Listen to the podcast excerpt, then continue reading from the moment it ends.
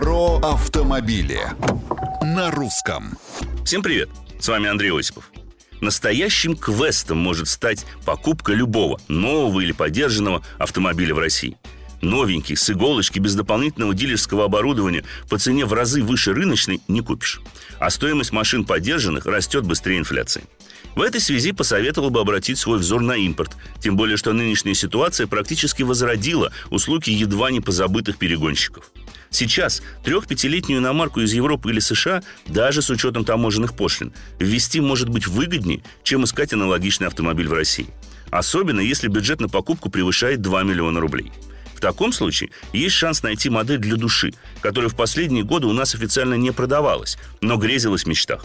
Даже простое сравнение цен и состояния машин по объявлениям в интернете приводит к неутешительному выводу. Оттуда выгодней. А может, это и к лучшему. Судите сами. За последние пять лет с нашего рынка исчезло более 200 моделей разных брендов. Об уходе целых компаний я промолчу.